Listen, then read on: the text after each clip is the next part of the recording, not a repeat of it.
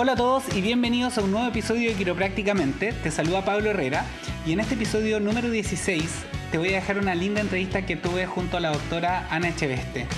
Ana es graduada de Life University. Hoy su oficina quiropráctica reside en San Sebastián, España, donde tiene una hermosa comunidad y ha hecho un increíble trabajo.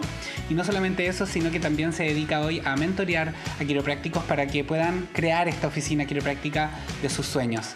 En este episodio de a continuación y esta linda y profunda entrevista que tuvimos junto a ella, vamos a hablar sobre cómo crear una práctica quiropráctica desde adentro hacia afuera. Te dejo esta linda entrevista. Chao. Muy buenos días y encantada y muchísimas gracias por la presentación, Pablo. Un verdadero placer estar aquí hablando contigo. Un placer. Muchas gracias. Y muchas gracias a ti por, también por, por estar dispuesta para la gente que quizás eh, no sabe de esto eh, con respecto a los procesos, ¿no? Pero yo contacté a la Anita hace un tiempo atrás, mm, todavía no, no, no grabábamos.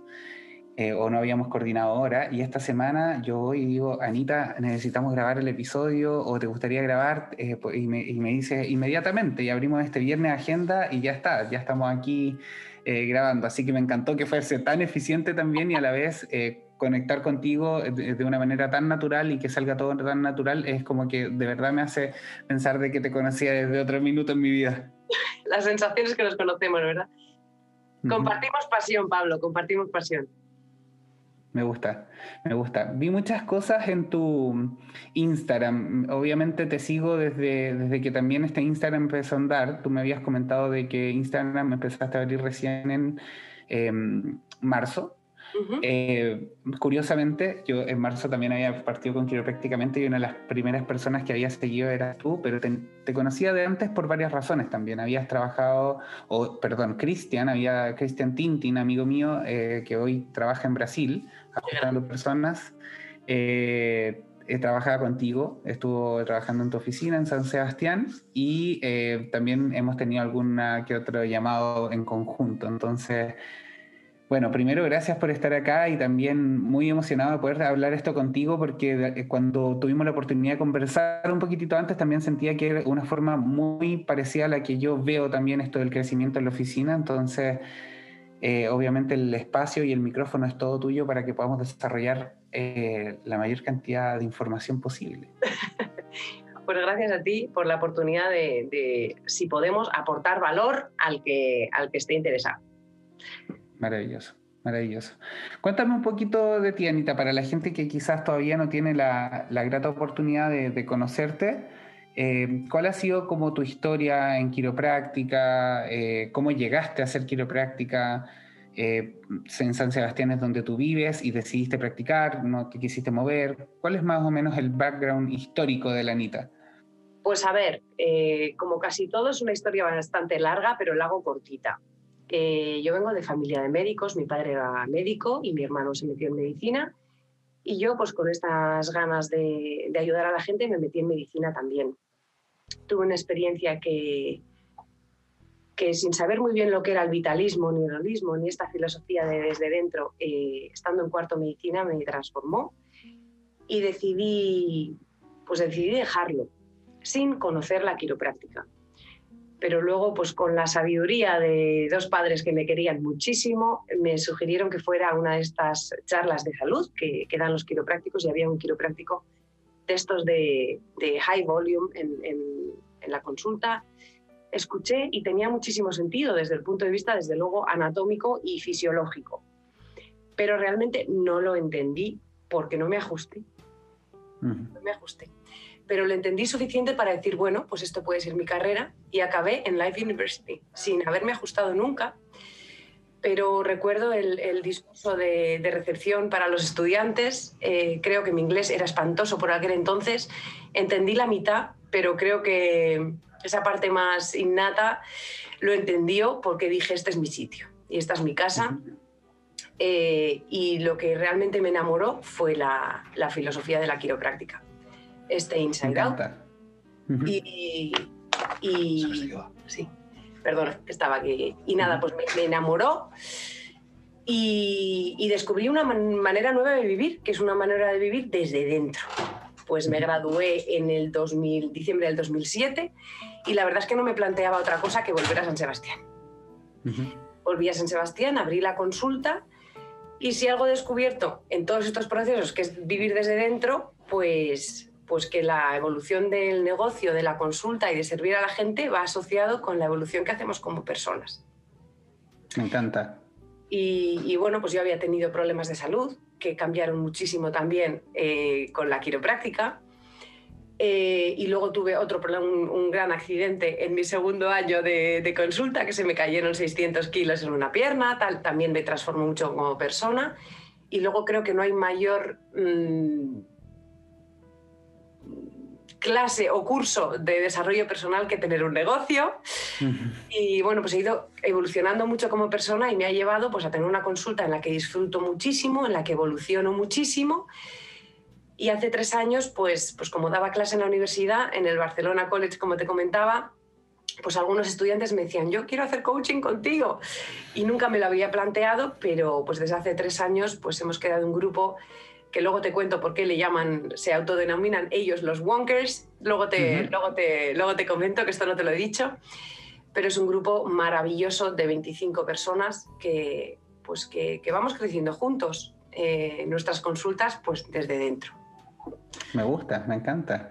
Algunas preguntas que como que se me vienen eh, a la cabeza es cómo eh, se toma una decisión de abandonar tu país e irte a estudiar esta, esta profesión, que quizás, por ejemplo, no sé, lo veo, lo veo a veces también en mi caso de que, por ejemplo, a mí me ha costado mucho porque no tenía una información como tal de qué era quiropráctica. Siempre digo que mi papá ni siquiera sabía lo que yo estaba estudiando.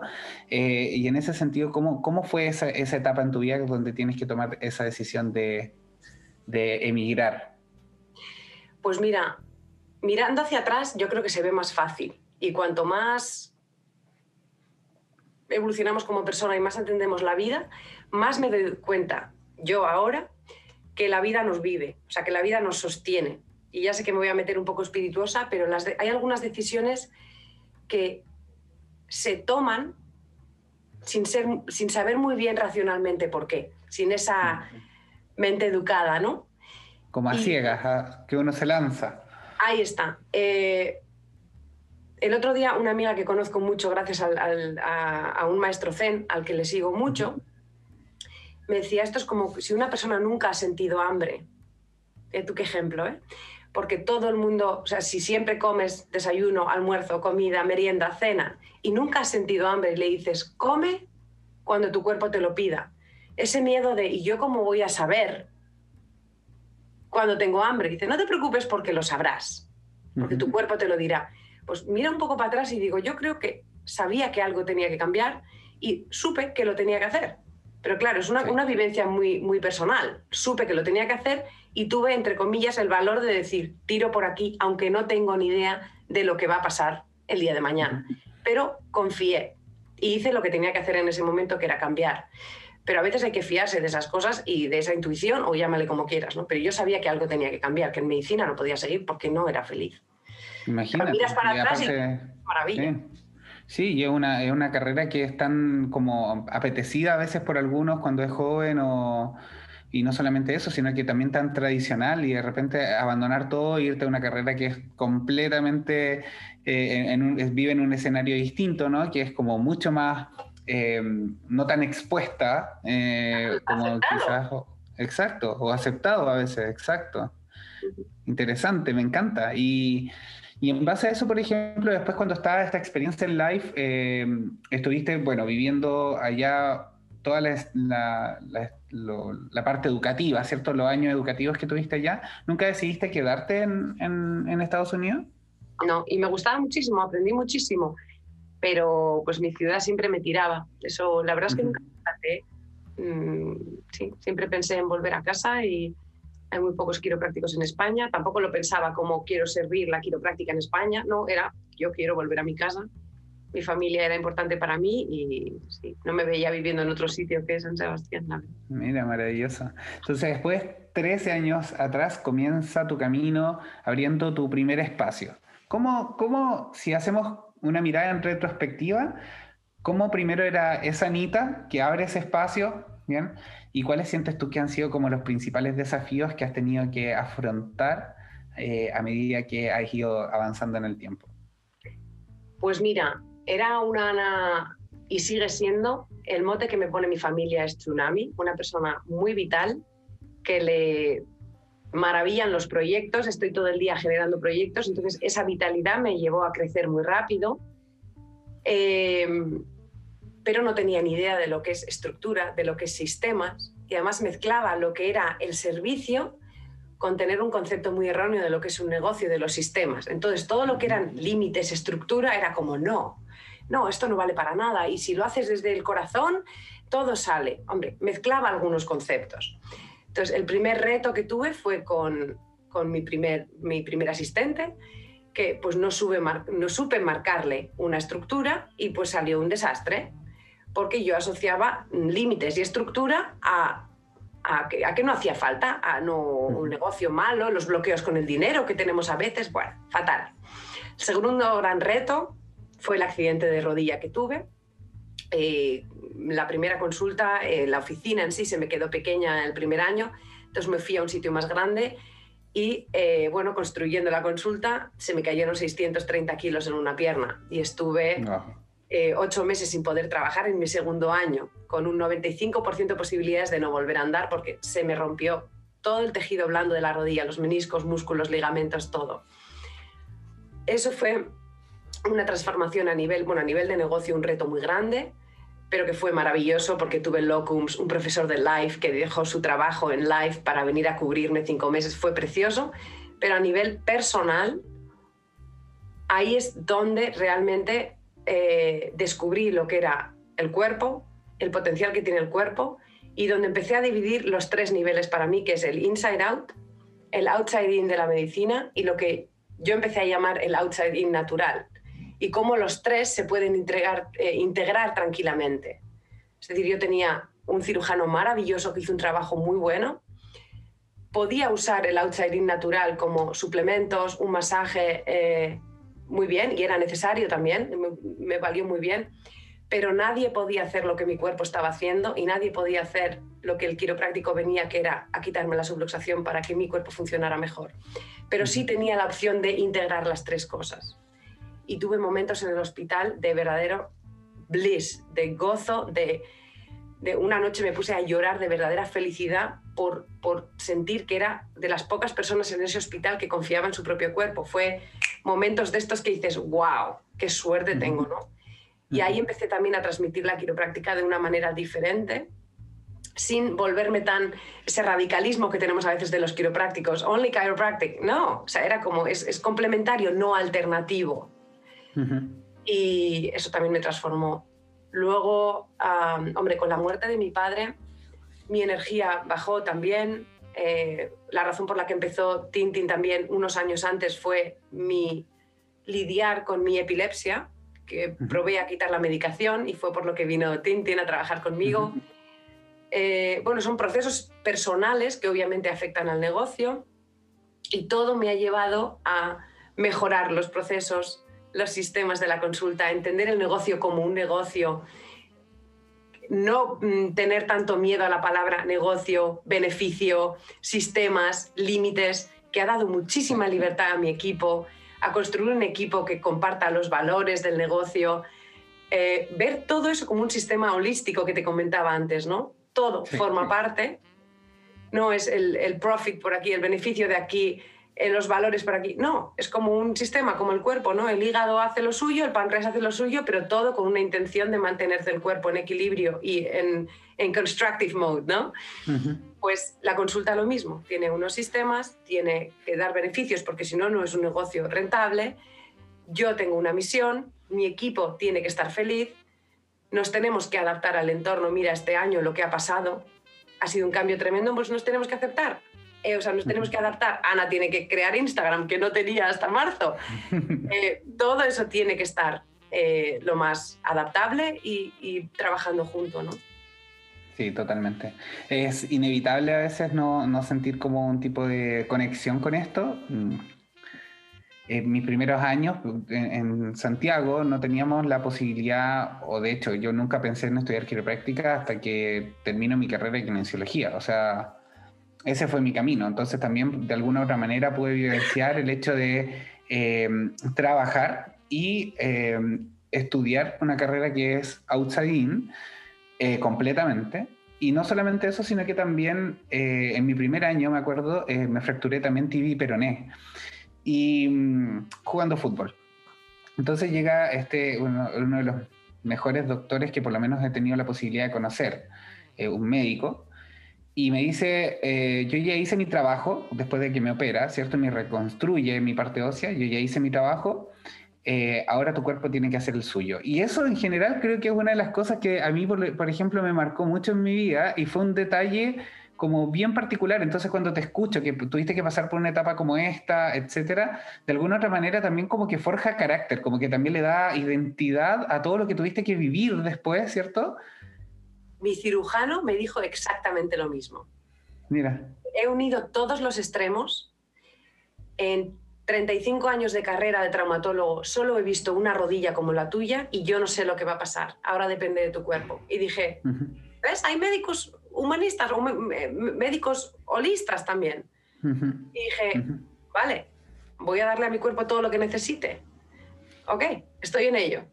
Desde una visión outside in natural también. Y si tengo que tomar este suplemento, tal, y, bendita morfina también, porque yo no quería que me operaran sin anestesia, ¿vale? Pero había una parte que era optimizar mis recursos para tolerar la cirugía, el, estrés químico, eh, y, me ajustaba. Sí, es que, totalmente. forja carácter. Es, y totalmente. Las cosas para poder explicarlas hay que, cuanto más se entiende, es muchísimo más fácil. Entonces, eh, yo estoy muy agradecida a todo eso, porque es que me lo ha permitido vivir y poder explicar mucho mejor. Y de ahí, por ejemplo, cuando te escucho también, eh, justamente este, esta semana lanzamos un capítulo que, o un episodio en el podcast que es valor versus precio.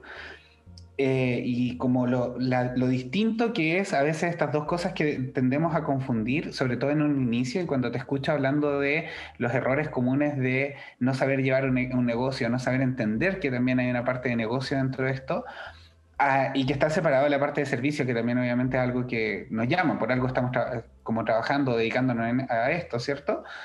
Eh, es súper fuerte, porque en verdad entonces el, el camino en sí es, es, es, común y desde ahí eh, o desde ese lugar yo creo que la mayoría de los quiroprácticos inicia. El tema es cómo te, nos vamos desarrollando de ahí, eh, de ahí en adelante, ¿no? Sí.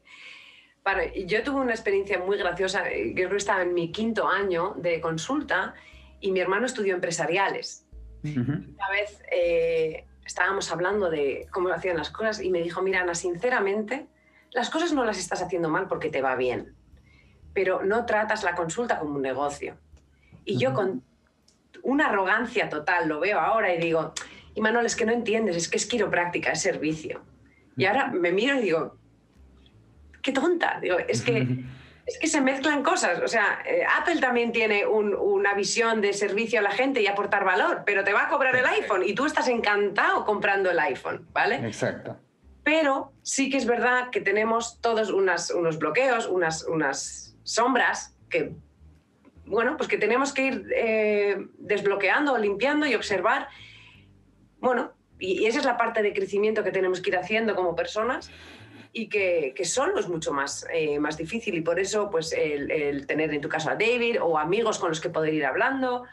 Tenemos asociaciones hechas desde muy pequeños, en España se ve mucho, eh, no sé en Chile, pero, pero claro, es que, bueno, es que es todo un proceso, que yo creo que no se nace así, salvo que seas el hijo de, de, alguien que te ha criado así y en mi caso no me criaron así. Entonces, bueno, pues eso, sí. sí. Me parece maravilloso, o sea bueno, y, desde ahí, cuando, cuando comienza esto, ¿dónde sientes que hay un punto de quiebre en, tu oficina y esto empieza no solamente a crecer, sino que empieza a crecer como tú quisieras que creciera? ¿Cuándo te empezaste, empieza a vivir o vivenciar como plenitud en tu oficina? ¿Fue en todos los procesos o hubo un minuto en que tú dijiste, ya, esto ya está formado, está agarrando vuelo, como decimos nosotros por acá? Si te digo la verdad, para mí siempre ha sido, yo he tenido crecimientos y siempre yo he tenido, yo creo que tres momentos clave en cuanto a números. Mi sensación siempre ha sido que ha sido un crecimiento muy lineal. Yo no he sido la típica historia de veía 20 a la semana y pasé a 500 en dos meses, nunca. Pero sí que he tenido bloqueos eh, al principio me atasqué en 100, luego, y por decir números, es irrelevante, yo no quiero que nadie se compare, pero 100, luego me quedé en 150 y luego he tenido un bloqueo en 300, ¿vale? Pero, y por favor, que nadie se quede eh, bloqueado en los números, que es lo de menos, pero mi sensación siempre ha sido que la evolución ha sido muy lineal. Pero siempre miraba dónde tengo yo el bloqueo. ¿Es un bloqueo de sistemas? ¿Es un bloqueo mío personal? ¿Es el equipo? ¿Vale? Pero el mayor cambio en mí lo estoy viendo este año. Sin duda. Sin duda. Por em, el, más rápido, porque como lo otro sí he hecho para atrás y digo, madre mía, claro que ha cambiado mi vivencia, mi visión de la quiropráctica. Y mm, sí, claro, mi consulta en 13 años se ha transformado muchísimo. Eh, por eso a la gente le digo, no te atasques en el script que dices de la primera visita, porque es que la primera visita va a cambiar, madre mía, yo no sé cuántas primeras visitas diferentes he hecho en 13 años, ¿vale? Quédate con la intención que pones en la primera visita, entiende qué es lo que quieres transmitir, pero el script, madre mía, no te preocupes, no te atasques en que tiene que ser perfecta. Pero eh, ha cambiado muchísimo porque yo he cambiado muchísimo y la experiencia obviamente de la rodilla, todo esto me ha cambiado, pero este año es cuando yo por fin me he permitido, Ana, be unapologetically you, o sea, sé tú sin pedir permiso. Sí. Por todo lo del corona. Y aquí es donde he empezado a transmitir cómo yo vivo este inside out, este vivir desde dentro en todo, de esa manera integral, en los protocolos, en los sistemas, en este sistema de educación de los pacientes, en el marketing interno o en el externo. Y estoy disfrutando muchísimo más que en los 12 años anteriores, porque soy yo. No, no siento que tengo que crear ese personaje, sino que yo soy yo en la consulta. Totalmente, la autenticidad es, clave también, ¿no? Sí. Y, y, de ahí, por ejemplo, eh, dentro de tu oficina tú tienes un equipo de trabajo, trabajas con una asistente, dos asistentes. Eh, ¿Quiénes componen tu equipo de trabajo, Anita? Ahora mismo tengo tres asistentes y hace una semana una de ellas me dijo que se iba. Ya. Es muy interesante cómo en esta visión holística del equipo hay que tener en cuenta eh, que, somos todos, bueno, individuos. Y esta chica es maravillosa, le adoro, pero precisamente esta, esta nueva dirección que está cogiendo el equipo de, eh, de formar parte de algo más grande es demasiado para ella. Ella hace muchísimo su trabajo, o sea, muy bien su trabajo, es maravillosa. Me hace un poco de runner, es la que la que mide el Titron y la que me ayuda un poco con las, eh, como hacemos eh, sala abierta, la que divide a la gente y está con la gente.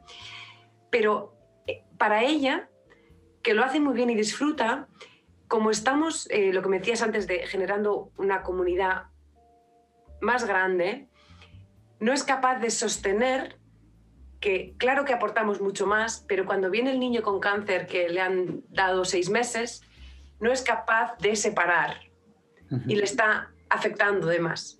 Y ha sido súper honesta, dice, necesito un trabajo donde no haya tanta mm, transferencia personal. Y ha sido súper honesta. Pero eso es súper importante poder detectarlo en el equipo, a quién le va esto o quién forma parte de su misión personal esto o no. Y pasan estas cosas. Pasa, y esto es el, el, el, manejo del equipo también. Pero para eso... que hace y ella es la que, la que ahora hoy se va y cuando, y cuando te vienen este tipo de noticias que son como más bien adversas igual, ¿no? Porque obviamente te, descolocan un poco o te desordenan el panorama. ¿Cómo eh, Ana Echeveste lo lleva, o sea, ¿cómo, cómo lo llevamos desde ser una situación estresante a verlo o a pasarlo a ver como una oportunidad también? Pues mira, eh, hace seis meses habría entrado en pánico. Por eso te digo que este año ha sido un cambio muy grande hace seis meses habría dicho, vale, oferta, vamos a buscar, este es el perfil, pum, quiero esto, tal. Y te digo que yo creo que los cambios a veces mm, pasan y, yo estoy sorprendida porque estoy muy tranquila. Y yo no voy a coger a nadie rápido. Lo hablé con las otras dos del equipo, que son muy buenas, y les he dicho, ¿qué os parece si vemos si entre las tres, vosotras dos y yo, podemos sostener este volumen de gente y podemos organizar todavía mejor la agenda para no coger con prisa, porque tengo la sensación de que si hay que coger a alguien, lo sabré. Lo que te decía un poco antes, de si hay que tomar la decisión, se tomará. O si igual necesito un associate, un, otro quiropráctico, no tengo la decisión clara.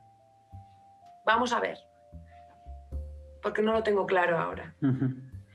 Y estoy con una sensación de tranquilidad muy grande.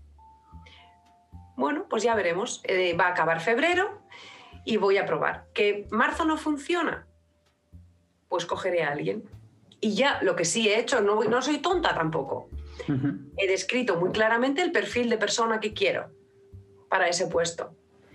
Y, he hablado con eh, una CA que se fue también en su día para hablar con ella, porque era una CA maravillosa que también se fue, eh, para decirle, oye, ¿conoces a alguien? O sea, lo voy a dejar preparado, pero no estoy, no voy a firmar hoy, porque no quiero hacerlo con prisa. Sí, no, y, eh, me parece espectacular también porque está manifestado la persona que tú quieres en tu espacio en el caso de que se abra ese lugar, ¿no? Y bueno, maravilloso. Entonces tenemos esta persona que te ayuda a correr el Titron y em, te prepara las personas también antes de, ajustar y tienes dos personas más en tu equipo, o sea, son cuatro personas Soy, que trabajan contigo. cuatro. Una está en recepción, pues agenda, los pagos, las citas, etcétera, los emails, bueno, recepción. Y eh, la otra persona está, eh, normalmente hace las primeras visitas, hace las pruebas que hacemos, las revaluaciones, menos las partes en las que entro yo, normalmente palpación, saludo a las personas, pero bueno, lo que es la historia, hablar con las personas, pruebas, etcétera. Y eh, esta persona también me ayuda un poco más con el tema de en los momentos en los que los, turnos de administración, vamos a decir que yo no estoy en la consulta, eh, me ayuda un poco más con las redes, ¿vale? Ya. Y cuando no hay primeras visitas, revaluaciones, etcétera, sale y, y, está fuera también organizando un poco los pacientes en la sala de espera, en la sala abierta, etcétera. Y ahora limpiando las camillas entre ajuste y ajuste. Mm, me gusta, maravilloso. Eh, bueno, las personas que nos están escuchando hoy, ¿cierto? Eh, yo con Anita no hemos preparado absolutamente nada. O sea, yo dije, vamos, vamos nomás, la manera más espontánea. Anita eh, me dijo, así funcionan las cosas. Entonces, en esta dinámica me gustaría preguntarte cuáles son, como para ti, como cinco claves de este crecimiento desde dentro hacia afuera en una práctica. ¿Cuáles son tus cinco puntos preferidos que, que tú compartirías, por ejemplo, con, conmigo y con la gente que nos escucha? Vale. Pues mira, eh, Vale, pues un poquito de cada te voy a decir, porque yo creo que lo importante es eh, protocolos, yo diría, entender los protocolos desde un punto de vista muy práctico, o sea, ¿por qué lo estamos haciendo? Yo lo que te decía antes, que una de las cosas de las que yo estoy más orgullosa de mi consulta, no comparándome con nadie, sino de mi consulta, es el PVA, el PBA, la retención. Y creo que eso lo hacemos bien por eh, porque entendemos la intención de esa primera visita, la intención del informe, la intención o crear el contexto de las revaluaciones. Ponemos mucho interés en el script o, en el famoso checklist, ¿no? O sea, lo que yo quiero que ellas mismas tengan las herramientas para controlarse si lo están haciendo bien, pero cuando una persona ya lleva seis meses haciendo primeras visitas, el script me importa mucho menos. Lo que yo quiero que revisen es la intención que hay en esa primera visita. Y de vez en cuando revisar mm, toda la, el, viaje, vamos a decir, que hay un paciente, un paciente desde que nos llaman por teléfono o nos conocen por un anuncio de Facebook o un vídeo de YouTube hasta que se queda de por vida, es todo un viaje. Y ellos, hay una serie de emociones que pasa a la persona. Al principio, nos guste o no, normalmente no somos su primera elección. Tenemos que tener eso en cuenta.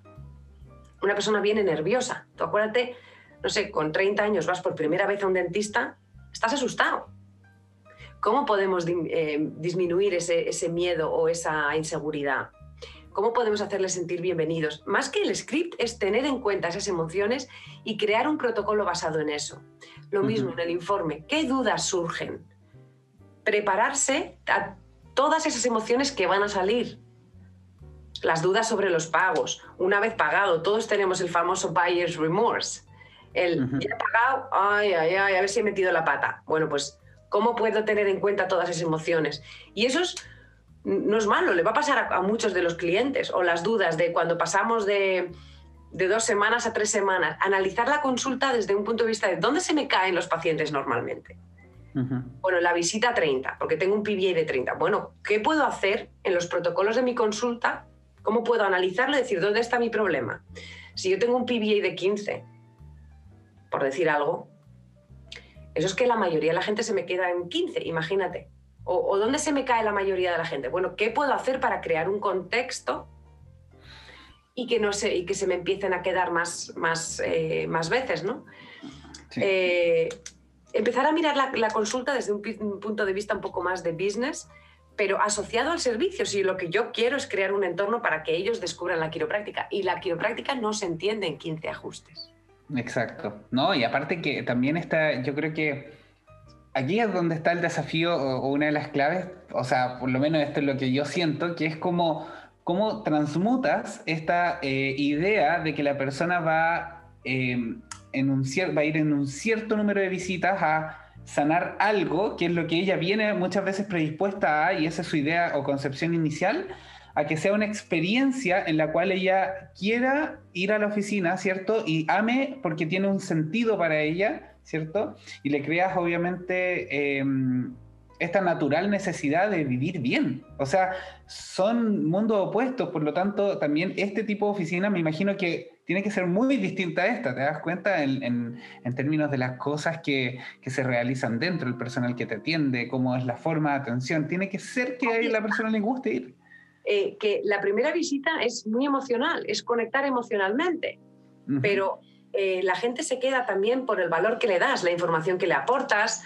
Eh, yo siempre digo, a mí, yo soy muy, muy analítica, soy muy práctica y me puede gustar el research de Heidi eh, o leerme un libro de negocios, pero la gente no quiere eso. ¿Qué tipo de valor les aporta? Igual lo que quieren es un checklist de qué hacer por las mañanas, cómo se hace la gratitud, yo qué sé, o sea, cosas muy prácticas. Y eso me tengo que adaptar a lo que está buscando la gente. Ahora la gente, yo hacía unos vídeos antes de un tipo, pero es que ahora la gente lo que está buscando e, es espacios donde poder parar y respirar.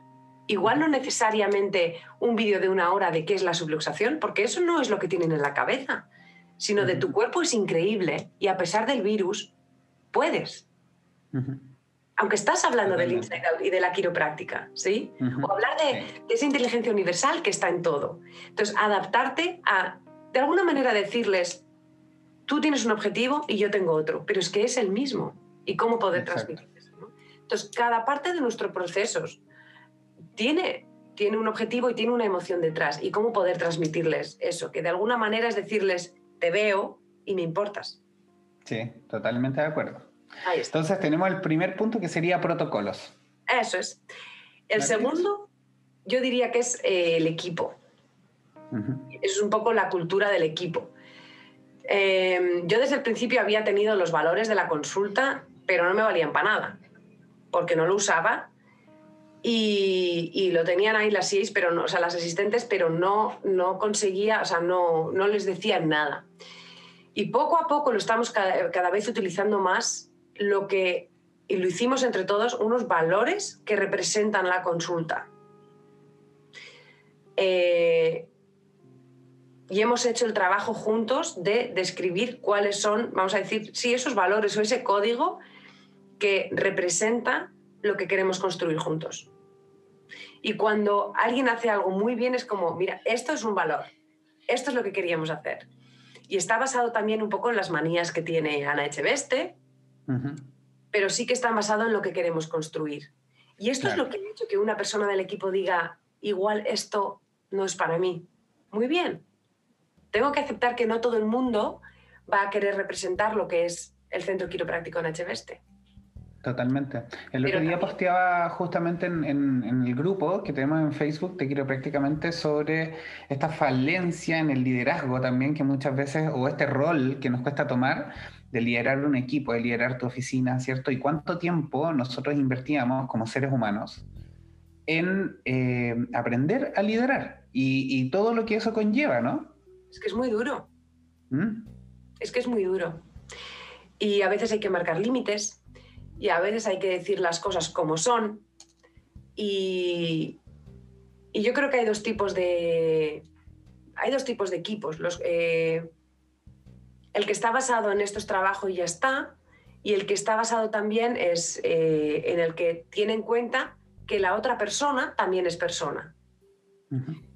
Y hay que hacer una elección consciente de qué tipo de equipo quiero liderar. Y los dos tienen cosas muy buenas. Uno es un poquito más fácil, esto es trabajo, aquí tienes una lista de cosas que quiero que hagas, si la haces bien y si no la haces también. Y, y hay negocios que funcionan muy bien así. El otro es más complicado, porque tienes que tener en cuenta que ellos también son personas, que tienen sus motivaciones, que tienen sus bloqueos personales, y no es mi trabajo hacerles su trabajo personal, pero sí hay que tener en cuenta que tienen su trabajo personal y que yo evoluciono de una manera y que ellos igual evolucionan más o menos. Pero ellos tienen que adaptarse a mi visión, porque el trabajo es mío. Entonces, eso hay que respetarlo. Y yo, mm, no siendo muy consciente tampoco, hasta que lo he visto después con el trabajo que he hecho con, con el CEN y tal, escogí el segundo modelo. Y tiene retos, porque ahora una persona se va. Esta persona se habría quedado, por ejemplo, si esto fuera trabajo y ya está. Y yo no exijo a todo el mundo que su misión en la vida sea la quiropráctica, ¿eh? cuidado, no quiero mezclar. Pero sí que cuando estén trabajando sean parte o representen esa misión, que es distinto. Creo que se puede hacer un gran trabajo si tu misión en la vida es ser la mejor madre del mundo y puedes hacer un gran trabajo, pero en el trabajo tienes que representar los valores de la consulta. Y se mezclan muchas cosas y hay que mantener un cierto respeto y bueno, es, es más complicado cuando metes la parte personal, pero trae cosas muy buenas. Sí. En, base a eso, por ejemplo, eh, ¿cuál crees que, o redirecciono la pregunta, pero tú has trabajado, por ejemplo, tú trabajaste con Cristian. Cristian es un tipazo igual. Pero ¿cómo, cómo es esto de que otra persona trabaje en tu mismo centro, eh, cuál es el rol que, adoptas o aprendiste a adoptar en ese minuto, em, porque asumo que también son completamente distintos. Uno es cuando tú estás ahí en el escenario y otro es cuando hay otra persona en el escenario, pero tú estás ahí como en el backstage, ¿no? Em, ¿Cómo fue tu experiencia con eso? Yo eh, a Cristian le debo mucho. Para empezar, porque eh, mantuvo mi consulta, yo iba muy poco, porque había quitado la medicación y estaba en riesgo de tener crisis epilépticas. Hizo un trabajo fantástico con la gente, es una persona súper humana y le debo mucho porque me hizo mucho mejor líder. Cuando eh, Cristian miró a la consulta, mi concepto de liderazgo era, lo tenía. Yo no había marcado estructura, yo no había marcado límites y fue una combinación, si Cristian es honesto, que le costará, porque le costará, es una persona, tiene un corazón tan grande que le costará igual hablar eh, las cosas malas de lo que vivió en la consulta. Y hay que ser honesto. Pero Cristian y yo vivimos momentos muy difíciles, porque yo como líder, y la responsabilidad es mía, como líder yo no había marcado ni estructura ni límites. Con lo que para un trabajador es muy difícil, y aquí yo asumo la responsabilidad de, con otros equipos que he tenido en el pasado, con otras asistentes, eh, era un caos en algunas cosas. Yo no había dicho esto lo quiero así. Pasó mucho con la técnica. Vosotros, por ejemplo, en vida quiropráctica, si no, si no estoy equivocada, hay, está muy marcado la, parte de técnica. ¿O no? Sí. Sí, muy protocolizado y marcado. Eso es. Y eso es súper importante, porque dentro de esos límites, a ti te da una libertad de hacer lo que quieras dentro de ese protocolo. Yo no lo había marcado. Entonces, el primer año fue maravilloso. ¿Por qué? Porque a Cristian le encantaba lo que yo hacía. Togel, Thompson, tal. Pero cuando una persona sigue evolucionando el camino, y Cristian estaba en su primer o segundo año de quiropráctico, se acababa de graduar, sigues aprendiendo. Entonces iba a un seminario de una cosa y la traía a la consulta. Iba a otro seminario, ya sabes cómo somos en nuestros primeros años. Aprendo de aquí, lo implemento. Aprendo de aquí, lo implemento. ¿Qué pasa? Que yo, sin haber marcado la estructura, era digo, pero ¿por qué cambia esto? Es mi consulta. Y yo, con la falta de experiencia de liderazgo, ¿qué hacemos? Dime la verdad, Pablo. Nos callamos. O sea, sí, pues nos quedamos callados y no, no existe. No, no lo decimos, pero ¿qué hace? It builds up. It builds up. Y entonces yo un día exploto y lo digo. Y Cristian es como, ¿pero qué pasa? ¿Pero por qué te enfadas? Y así es lo que pasa con, con associates y líder y trabajador. El trabajador no entiende por qué el otro se ha enfadado y el líder dice, pero, pero, pero ¿cómo haces esto? Falta de comunicación. Totalmente. yo he visto relaciones destruidas de dos personas bellísimas y relaciones destruidas. Y si Cristian y yo tenemos la relación que tenemos hoy en día es porque nos queremos como hermanos. Pero así, en esta profesión y en otras miles de profesiones, que no solo pasa en quiropráctica. Pero yo no supe marcar. Entonces, con eso me di cuenta y dije, es que yo no había marcado y ahora lo marco. O sea, que yo a Cristian le debo mucho. Entonces, ahora yo, a mí no me pasaría. Ahora sí tengo a otro quiropráctico que me lo estoy planteando, ya te he dicho, estoy abierta a la posibilidad. Ahora marcaría, esto es así. Claro, de todas maneras. Es que es así. Interesante, me encanta. Es que nadie nace sabiendo, nadie nace sabiendo. No, no, y, creo que también eso es un, es un súper, un muy sabio un consejo. Nadie sabe o sea, nadie nace sabiendo. No. Porque finalmente hay millones de cosas que eh, uno va a ir desarrollando en el tiempo y en ese sentido, por ejemplo, nos vamos a caer en algún minuto, ¿cierto? Y, aquí la fortaleza está en cómo yo me pongo de pie, ¿cierto? Me limpio el traste y sigo adelante. Claro, y yo me pongo en el lugar de Cristian, yo habría hecho lo mismo. Mi consulta también cambió técnicas. Yo habría hecho lo mismo. Aprendes una cosa y evolucionas. Sí. Responsabilidad mía total. Él lo entendió, cuando él tuvo que ponerse de líder de su consulta, él entendió y dijo, ahora te entiendo. Pero es que él me tenía que haber entendido mucho antes porque se lo tenía que haber explicado yo, pero que no se lo explicó porque yo no lo sabía. Yo cómo podía explicarle algo que yo no entendía todavía. Le tocó una, le tocó una persona, ahora él y yo trabajaríamos diferente. Pero es que yo no estaba en el nivel de evolución no, pues Cristian, ya lo siento, si me está escuchando, te tocó una persona con un conocimientos mucho menores. Así sea. Pero yo creo que seguro debe estar muy agradecido con toda la, etapa, porque cuando lo pasamos con él, a la ¿eh? pura maravilla. Sí, sí, sí, Aprendió mucho también y lo pasamos muy bien. Sí. Nos quedamos Bien, tenemos entonces primero protocolo, el segundo el equipo, y el tercer punto clave para crear una oficina desde adentro hacia afuera? Para um, algunos, palabra tabú, me incluyo ahí durante muchos años, marketing. Eh, marketing. Os doy mi visión del marketing. Eh, para empezar, diferenciando marketing interno y marketing externo. Yo durante mucho tiempo lo que era marketing interno, que era eh, dar al la educación, ¿no? La educación del paciente, que al final es una especie de marketing interno porque, porque luego ellos dan a conocer. Eh, pero yo tenía una visión del marketing que era como, como presionar a la gente, vender, no sé, pues como el que te viene a vender una enciclopedia de motos, digo, pero a ver, mm, pero si yo no quiero esto, pero ¿por qué me presionas? ¿no? Y ha cambiado mi visión completamente.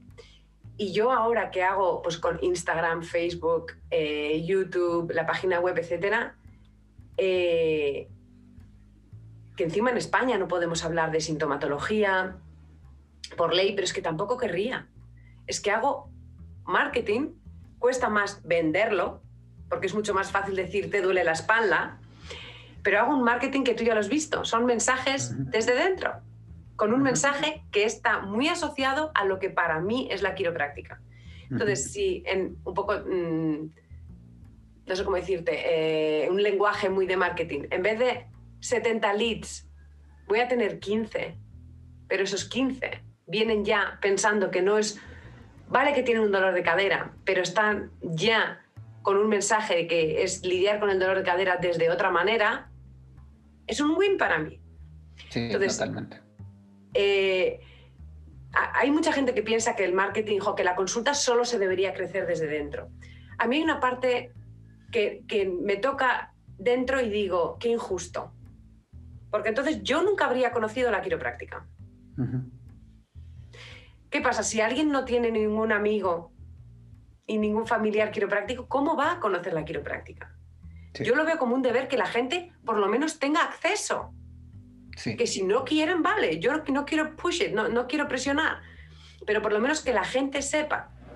Yo ahora que estoy haciendo con mi grupo de coaching, lo que nos hemos hecho es, nos vamos turnando todos y hacemos los vídeos que has visto, las entrevistas. De 10, 15 minutos, cada uno elige el tema, pero ya has visto un poco en el Instagram que son los que hago yo muy vivir desde dentro, ¿vale? no estoy hablando un, día de migrañas, otro día de, problemas digestivos, no, muy, muy, temas muy amplios.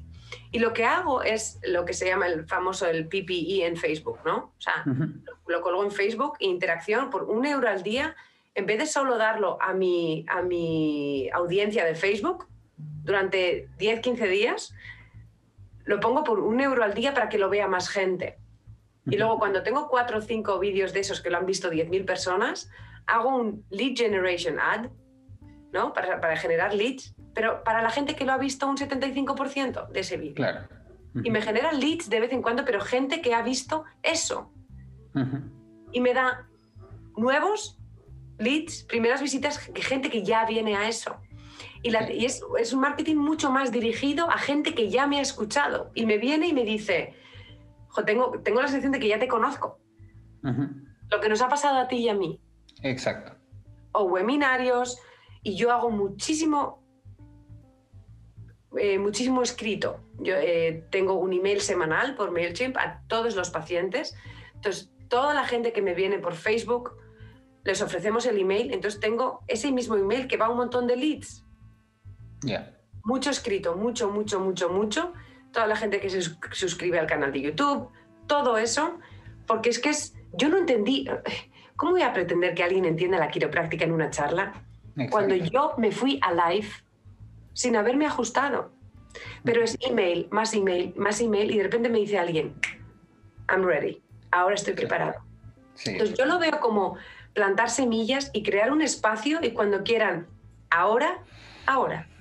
Entonces, pero para mí fue un proceso de, primero entender que el marketing no es obligar absolutamente a nadie, sino estar ahí por si alguien cuando esté preparado, muy respetuoso.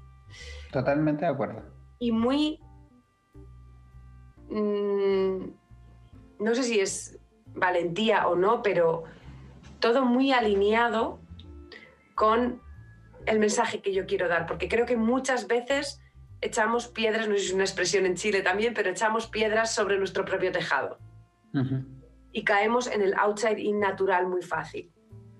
Y mi mensaje es que el, cuerpo tiene la capacidad de sanar desde dentro y que nuestro trabajo, aunque hay otras profesiones, nuestro trabajo es solo quitar la, eh, la interferencia para que el cuerpo exprese ese máximo potencial.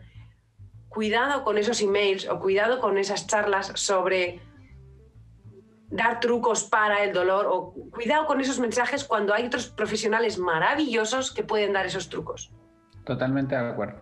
Y podemos dar trucos finalmente, Sí, porque le quita validez a todo lo que creaste antes también de alguna otra manera. Claro. Entonces... En cambio, puedes dar ese mismo truco.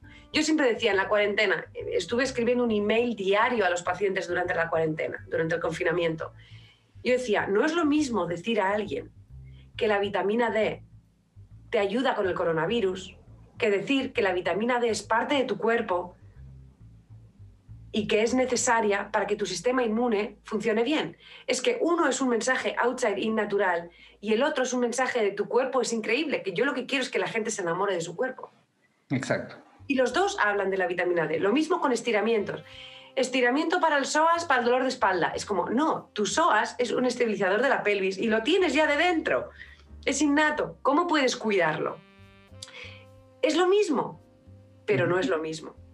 Uno apoya ese mensaje de eres suficiente y tu cuerpo es increíble, y el otro es yo que soy muy listo, te digo lo que tienes que hacer para que no te duela la espalda.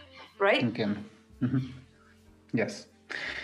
Sí, completamente de acuerdo. Me encanta. Y aparte que igual es como que eh, así haciendo un análisis de, tu marketing es muy interno-externo. No es o sea, es interno, obviamente, porque seguro dentro de tu oficina también existe un marketing interno, pero veo como que sí sale desde adentro hacia afuera y logras conectar esta información que tú quieres dar desde adentro y la pones afuera, ¿viste? Afuera. Yo quiero que la gente sepa que esto existe. Y eso se la, hay una externa en el marketing, seguro. Pero interno hay mucho. Hacemos un newsletter cada dos meses impreso, eh, hacíamos el artículo semanal, eh, ahora lo hacemos en el blog. O sea, hay mucho para los pacientes, pero hay mucho para captación de nuevos también. Lo que pasa es que quiero los nuevos de calidad. Sí, para mí este es un ejemplo de, en el episodio, nosotros hablamos, en el episodio 13 hablábamos de tiempos y tiempos, tiempos en la práctica, tiempos para la práctica. Entonces, cuando te escucho hablar de la cantidad de cosas que tú haces para tu práctica, ¿cierto? Eh, me, encanta porque finalmente hay trabajo depositado ahí que no es el trabajo donde cuando tú estás eh, con las personas ajustándolas o chequeándolas, ¿cierto? Claro, o sea, yo trabajando en consulta estoy 16 horas a la semana. Pero una cosa que tiene mi cerebro, mi padre, que en paz descanse, solía decir que si yo tengo ataques epilépticos es porque mi cabeza no para. tengo tanta cabeza que algunas veces colapsa. Eh, me solía hacer reír con eso, pero mi cabeza no para. Mm, soy muy vital en ese sentido. Entonces estoy siempre creando y parte del coaching es eso, les ofrezco material hecho. O sea, es como, te lo hago para ti, shamelessly copy, copia todo mi material artículos de la semana, ideas para post, ideas para vídeos, les doy todo el material hecho, ¿sí? Em, el otro día me hice, luego si quieres te comparto pantalla, es como, procuro automatizarlo todo, pero si yo me hago un vídeo, lo que quiero es que de aquí salga un blog, que de aquí salgan tres vídeos, de que de aquí salgan frases para Instagram, que de aquí vaya al canal de YouTube, del canal de YouTube haga un PPI para, para luego hacer un anuncio, o sea, ¿Cómo automatizo todo eso? No estoy creando todo el rato contenido, sino que automatizo todo esto. Eh, y ahora de momento lo hago yo porque no me cuesta, pero si algún día se me hace muy, muy complicado, lo, lo delegaré. Lo que pasa es que todavía no he conseguido plasmar mi esencia, no he conseguido transmitir a nadie mi esencia y nadie lo hace como yo quiero. Y para mí cada foto o cada frase tiene que transmitir eso. Y no he conseguido delegar a una agencia todavía nada que nadie transmita ese inside out, porque no es fácil de entender. Y no quiero ir de arrogante, pero ¿cuántas personas has conseguido tú un, Facebook expert que consigan entender el inside out? es súper difícil. Y, no solamente eso, que también, aparte de entenderlo, tienes que transmitirlo. Entonces, muchas veces, por ejemplo, dejamos, escucho colegas que dicen, bueno, yo dejo en manos de mi community manager mis posts. Es decir, en ese minuto es como cuando tú, tú no estás compartiéndote eh, al mundo, te está compartiendo otra persona. Y son discursos completamente distintos. De momento no lo he encontrado. Eh, de hecho, estas navidades, si ves un poco mi, el que entre en, en, mi Instagram, o sea, es eh, arroba quiropráctica barra baja hbeste, em, lo que yo publicaba al principio y la evolución que hemos hecho en el diseño, lo diseñé yo, porque empezaron a jugar mis CAs con frases, con diseños y dije, no me gusta, no me gusta. Y en Navidad estuve en Canva ahí jugando un poco y dije, ahora me gusta.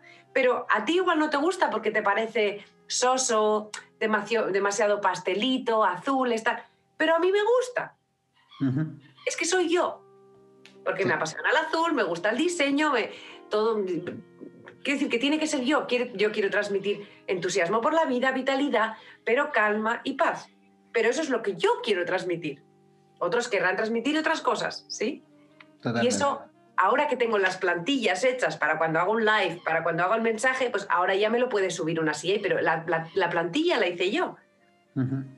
Y eso creo que es un trabajo que tiene que meter cada uno. Y en el marketing es muy importante. Y ahora lo hago fácil. Yo ah, hablo con mucha facilidad por si no se nota, hablo mucho. Entonces me hago un audio por WhatsApp a una CA y ella hace un copy para un artículo. Ella lo transcribe. Ana, necesito un copy para un anuncio de Facebook. Vale, ¿de qué? Del estrés. Vale, pues y ella lo pone bonito. Me lo manda y luego yo lo arreglo un poco. Exacto. Me facilito la vida, pero. Sí, totalmente. No puedo pretender que ellas sean Ana. Sí. Sí, finalmente eh, como la práctica es de Ana Echeveste, ¿viste? Así es, me encanta. Cuarto punto, tenemos primero protocolo, segundo equipo, tercero marketing, cuarto punto. Iba a decir al revés, pero voy a acabar en el, orden. El entorno. Entorno. tenemos que tener una comprensión o aceptación de que el entorno cambia, es decir, palabra, adaptación a veces es como, no, esto es así, la quiropráctica es esto, y, efectivamente la quiropráctica no va a cambiar, pero el mundo está cambiando. lo que te decía un poco antes, yo en quiropráctica, o sea, en la consulta no teníamos Instagram y mi Instagram personal es un desastre, o sea, no, no le hago mucho caso. Pero en marzo empezamos Instagram, pues tengo que aprender a hacer Instagram. O sea, todavía me lío cómo se hace un directo en Instagram. Nos tenemos que adaptar. El mensaje también. Yo empezaba con, vale, voy a, voy a hablar de, de, de la subluxación del estrés. Bueno, lo que yo veo una tendencia en mi consulta es que la gente lo que más está apreciando es cuando les digo, ¿qué tal vas? ¿Estás tranquilo? Mm, ¿Cómo buscamos esta paz? Y hacemos una sesión los miércoles de respirar, de conectar con esta inteligencia innata. Sigo hablando de los principios de la quiropráctica y de cómo el ajuste nos ayuda, pero lo que me están pidiendo es un espacio de se puede parar. Y hablamos del parasimpático y de cómo el simpático a veces es necesario y adaptarme un poco a lo que la gente quiere. Sin perder nuestro propósito, que es ajustar. Totalmente. Pero yo me empeño en hablar de cosas que son importantes para mí, pero no son importantes para ellos, no me van a seguir. Yo no voy a perder nunca lo que es la esencia de la quiropráctica ni de quién es Ana. Pero hay que estar un poco al loro de lo que está pasando. Y hay mucha gente es como si no pasara nada, no hay coronavirus, no, no, todo bien, todo bien. Es que no está todo bien. La gente está sufriendo. Sí. ¿Y cómo nos podemos adaptar para dar valor ahora? Sin duda, el entorno. y lo importante que es en ese sentido también como enviar el mensaje afuera, porque conecta mucho cada uno de los puntos ILA, ¿no? O sea, cuando hablamos de un protocolo, de un equipo, y al final no es como que no hay que verlos por separado, es como cómo funciona el todo. Sin duda. Y, y enviar el mensaje hacia afuera hoy se hace, es extremadamente importante. Es, es, extremadamente importante mostrar personalidad hoy, creo. O sea... hay algunas personas que se le dan genial escribir blog, escribe artículos, MailChimp, lo que sea. A los que les da vergüenza hacerse vídeos, no se hagan vídeos, que escriban posts. Sí. Es decir, que dentro de las limitaciones de cada uno que me lleva al, al quinto punto, que es conócete. Yo creo que es el más importante. Conócete, todo el mundo tiene luces y todo el mundo tiene sombras. A mí lo que más me ha ayudado en mi vida, sin duda, es el enneagrama. Sin duda. Eh, para el que conozca el enneagrama, soy un 8, instinto vital, con un ala 9 muy grande. O sea, saber qué me pasa cuando estoy estresada, hacia lo que tiendo, las sombras que tengo, los bloqueos que tengo Mm, cómo me ve la gente, porque yo me veo de una manera, pero cómo me perciben los demás, eh, ir descubriendo mis sombras.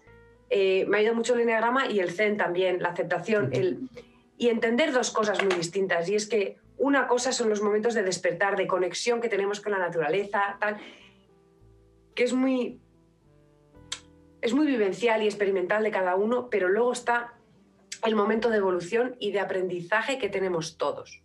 Y eso se va desarrollando poco a poco. Y muchas veces no nos damos cuenta hasta que paramos y miras para atrás y dices, jolín, voy aprendiendo. Y ya no soy la misma que era hace un mes, ni la misma que era ayer. Y a veces hay que parar, celebrar y decir, voy creciendo como persona y toda esta consulta, y el otro decía, lo decíamos en la reunión del, coaching, soy el centro de mi centro, de mi centro quiropráctico, soy el centro. Entonces, la consulta va a evolucionar a medida que yo evolucione también. Entonces, claro, podemos poner el foco en finanzas, en protocolos, tal, sí, pero no podemos perder ese foco de que es que soy el centro. Totalmente. Entonces, eh, con mucho amor propio, con mucho cariño, con mucha comprensión de hago lo que puedo, que no sirva como excusa y claro que tenemos que, que seguir creciendo, pero también con, oye, hago lo que buenamente puedo y cometo errores y no pasa nada. Y mañana lo intento mejor. Totalmente. Eh, a veces nuestra filosofía también y tanto, tanto crecimiento personal, etcétera, a mí me ha generado mucha culpa a veces. Porque es como debería hacer más, debería hacer más y tengo que. Y el debería, el tengo que, es como, para, hacemos lo que podemos. Y desde el cariño decir, oye, la vida también nos sostiene y cuando tenga que ser, será. O sea, con un poco de comprensión. Hay que buscar un poco el equilibrio entre para adelante y decir, disfruta de donde estás también. Sí, completamente. Wow, quinto punto. Quinto punto, tenemos protocolo, equipo, marketing, entorno. El quinto, nosotros. Nosotros. Nosotros, sí. El centro, somos el centro de nuestro centro. Me encanta. Luces y sombras. Sí, totalmente. Me encanta. Yo lo tengo todo anotadito acá en mi cuaderno. y bueno, y en, ese sentido, o sea, creo que esto, como que me llevo tanta información, no solamente eh, como que no es una información dura, es una información que, finalmente es eh, conjuga entre lo que podría ser un resultado, pero desde dónde viene ese resultado. Y hoy así viendo, yo había revisado tu Instagram, Anita, y siempre me llamó mucho la atención. Eh, a veces como que obviamente cuando ya lo veo ahora y lo veo tan lindo, digo, oh, hay trabajo acá, ¿cierto?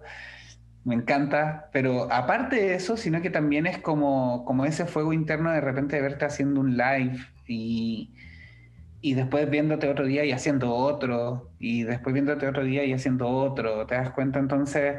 Que la consistencia es importante, la consistencia Totalmente, totalmente. Entonces yo la verdad que, que para mí es eh, un placer y un honor poder tener la posibilidad de compartir contigo este espacio y ojalá que se vengan muchos más, o sea eh, soy un fiel creyente en que cuando una persona conoce a otra y como que conectan es como, es como que ya está, no, se necesita mucho más y, en un espacio quizás tan, entre comillas, reducido en tiempo como este, poder eh, haber tenido la oportunidad hoy de compartir tu experiencia, hablar eh, y libremente, o sea, para las personas que, quizás eh, no saben con respecto a esto, yo a Anita le, pregunté y fue materia dispuesta, no me puso ningún tipo de condición.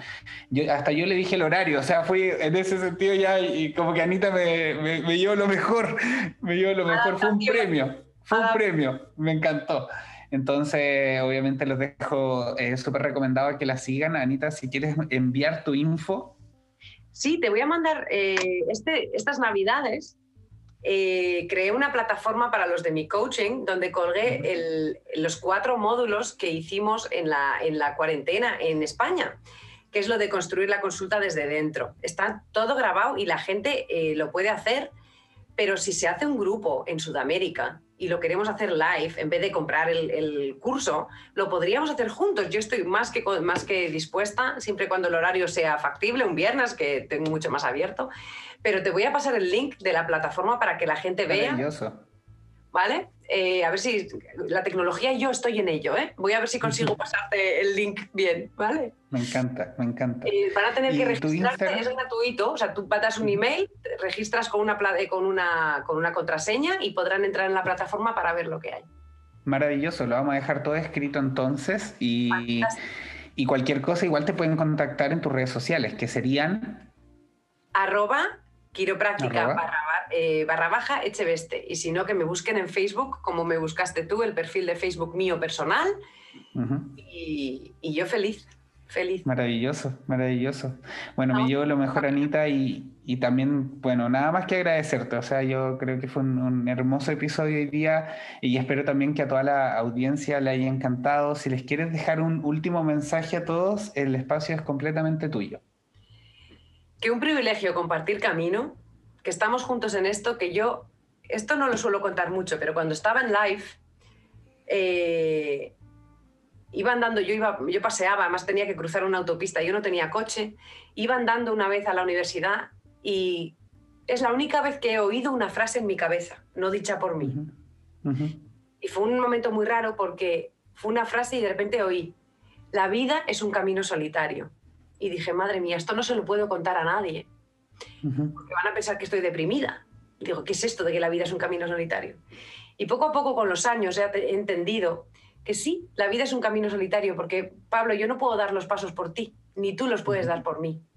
Pero poco a poco he ido entendiendo que sí, la vida es mía y la tuya es tuya, pero te vas encontrando en la vida personas, y ahora, por ejemplo, tú y yo caminamos juntos en este camino, y hoy es el cumpleaños de mi madre, con lo que comparto este día con ella.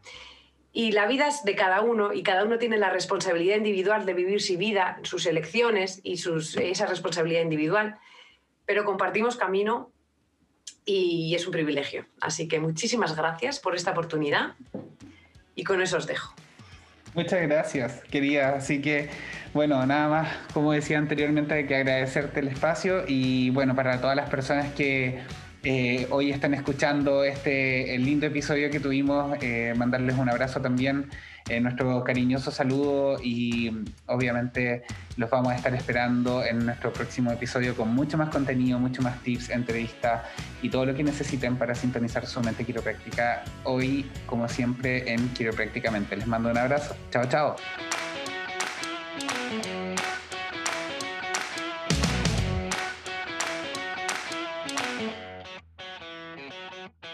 ¿Quieres más? Encuentra más contenidos, más datos y entrevistas para llevar tu práctica a un nuevo nivel. Búscanos en redes sociales arroba quiroprácticamente y sintoniza con tu mente quiropráctica.